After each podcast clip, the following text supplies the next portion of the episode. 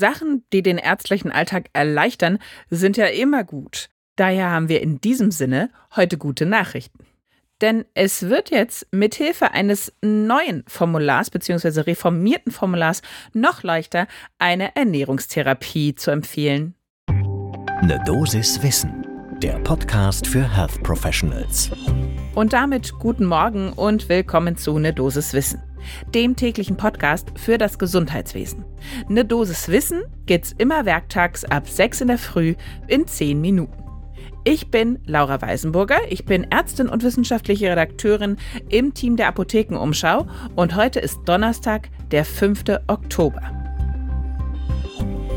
Ein Podcast von gesundheithören.de und Apothekenumschau Pro. Und ja, wir reden heute über ein Formular. Aber das ist natürlich im ärztlichen Alltag auch gar nicht so selten, dass da Formulare eine große Rolle spielen. Und in diesem speziellen Fall ist es nun mal so, dass es das vorher in dem Sinne, in diesem Rahmen noch nicht gab.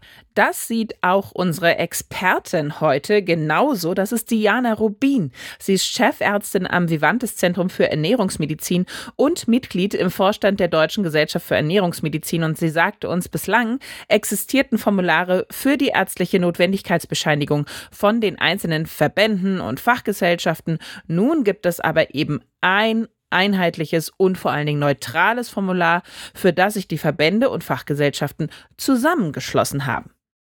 Meine Ernährungsempfehlung am frühen Morgen kennt ihr eigentlich schon. Holt euch den ersten Kaffee des Tages und dann legen wir los.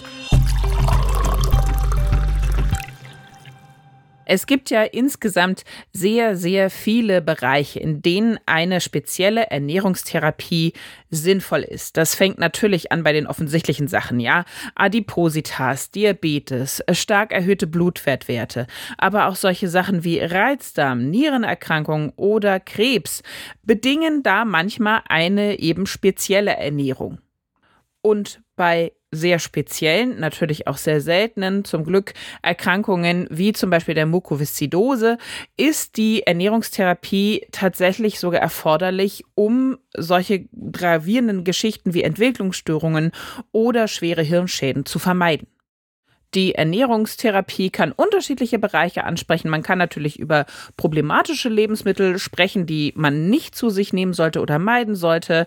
Teilweise vermeiden vielleicht über Alternativen oder eben adäquate Lebensmittel und vor allen Dingen natürlich auch die richtige Menge der unterschiedlichen Lebensmittelgruppen gerade wenn es solche großen Patientengruppen mit Diabetes oder Adipositas betrifft, dann reicht es, wenn von ärztlicher Seite aus eine sogenannte ärztliche Notwendigkeitsbescheinigung ausgestellt wird. Ja, genau so elegant äh, sperrig heißt das tatsächlich Notwendigkeitsbescheinigung. Wird quasi nur ganz formlos bestätigt, ja, so eine Therapie wäre sinnvoll. Und nur wenn das vorliegt, dann können auch die Kosten zum Teil von den Kassen übernommen werden. Denn grundsätzlich gilt, eigentlich ist eine Ernährungstherapie keine Kassenleistung. Ausnahme bilden natürlich solche dramatischen Stoffwechselstörungen wie die Mukoviszidose, die ich schon erwähnt habe. Aber wenn es eben eine ärztliche Empfehlung gibt, dann bezuschussen das die meisten Kassen trotzdem. Das ist dann eine sogenannte Kannleistung, aber dafür brauche ich eben meine tolle Notwendigkeitsbescheinigung. Und der Witz ist, wir haben es am Anfang schon von unserer Expertin gehört, das war bis zum aktuellen Zeitpunkt noch nicht einheitlich. Also jeder konnte das irgendwie auf irgendeinem Papier ausdrucken und ausstellen. Inzwischen ist es aber eben so, dass man das vereinheitlicht hat. Es ist jetzt bundesweit ein gleiches Formular. Es ist vor allen Dingen auch anbieterneutral. Das heißt, da steht jetzt keine Gesellschaft oder Fachgesellschaft oder sonstiges drauf. Und vor allen Dingen, man kann sich das holen, wie man es braucht. Es gibt es digital als beschreibbares PDF-Dokument, aber man kann es natürlich auch ausdrucken, das Formular, und handschriftlich ausfüllen.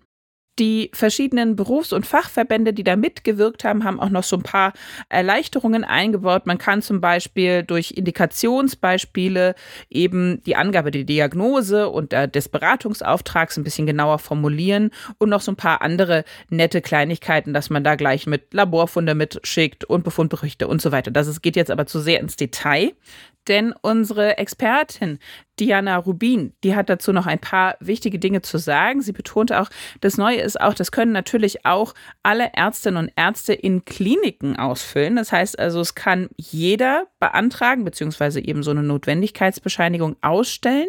Und wir wollten von ihr auch wissen, warum ist denn das eine Kannleistung von den Krankenkassen. Also warum wird das dann nicht komplett übernommen? Und da gab sie uns leider auch keine so genaue Antwort drauf geben. Sie sagte, bislang haben die Krankenkassen jeden Versuch, die Ernährungstherapie zu einer verpflichtenden Kassenleistung zu machen, abgeschmettert. Dabei gibt es mittlerweile eine gute Evidenz für die Wirksamkeit der Ernährungsberatung. Und die Kosten sind aus meiner Sicht, also aus Sicht der Expertin, gering im Vergleich etwa zu den Kosten von Adipositas und Folgeerkrankungen. Prävention ist aber leider kein Schwerpunkt in unserem Gesundheitssystem. Sie berichtete uns auch, dass das leider noch gar nicht so bekannt ist, dass man eben diese Ernährungstherapie viel häufiger berücksichtigen kann. Deshalb wird sie noch gar nicht so wahnsinnig oft ausgestellt, diese Notwendigkeitsbescheinigung. Bei der Behandlung von Diabetes zum Beispiel gibt es zwar die regelhaft durchgeführte Diabetes-Schulung, hier geht es aber nur zum Teil um Ernährung und es handelt sich meist um nicht individualisierte Gruppenschulungen. Was vielleicht im Klinik- und auch Praxisalltag ganz gut zu wissen ist, quasi ein Tipp, den man dann denjenigen, denen man so eine Notwendigkeitsbescheinigung für die Ernährungstherapie ausstellt, zusätzlich noch raten kann, ist, dass man auf speziellen Webseiten, nämlich der Berufsverbände der ausgebildeten ErnährungstherapeutInnen, wie zum Beispiel der Verband der DiätassistentInnen, richtig gute, vor allen Dingen qualifizierte Ernährungstherapeutinnen und Therapeuten findet. Und zwar nach Postleitzahlengebiet sortiert. Das ist deshalb wichtig, weil nämlich der Begriff Ernährungstherapeut oder Therapeutin nicht geschützt ist. Das heißt also, da an diesen Adressen auf diesen Webseiten finde ich aber eben qualifizierte Ernährungsmedizinerinnen, Haus- und Fachärztinnen, die eine besondere Fortbildung gemacht haben, nämlich die Zusatzbezeichnung Ernährungsmedizin erworben haben, Diätassistentinnen oder Ökotrophologinnen. Und nur bei denen wird aber der Zuschuss der Kasse gezahlt. Also, es wird da hoffentlich leichter, wenn man sowas ausstellt. Jetzt mit dieser Folge wisst ihr auch, dass das überhaupt geht, dass man das in sehr vielen Fällen sinnvoll anwenden kann. Und wenn ihr sagt, Mensch, das sollten auch meine Kolleginnen und Kollegen noch erfahren, mit dem oder derjenigen habe ich gerade erst drüber geredet, dann nehmt doch einfach diese Folge, leitet sie gleich weiter, empfehlt die Dosis Wissen. Darüber würden wir uns immer freuen. Podcast von gesundheithören.de und Apothekenumschau Pro.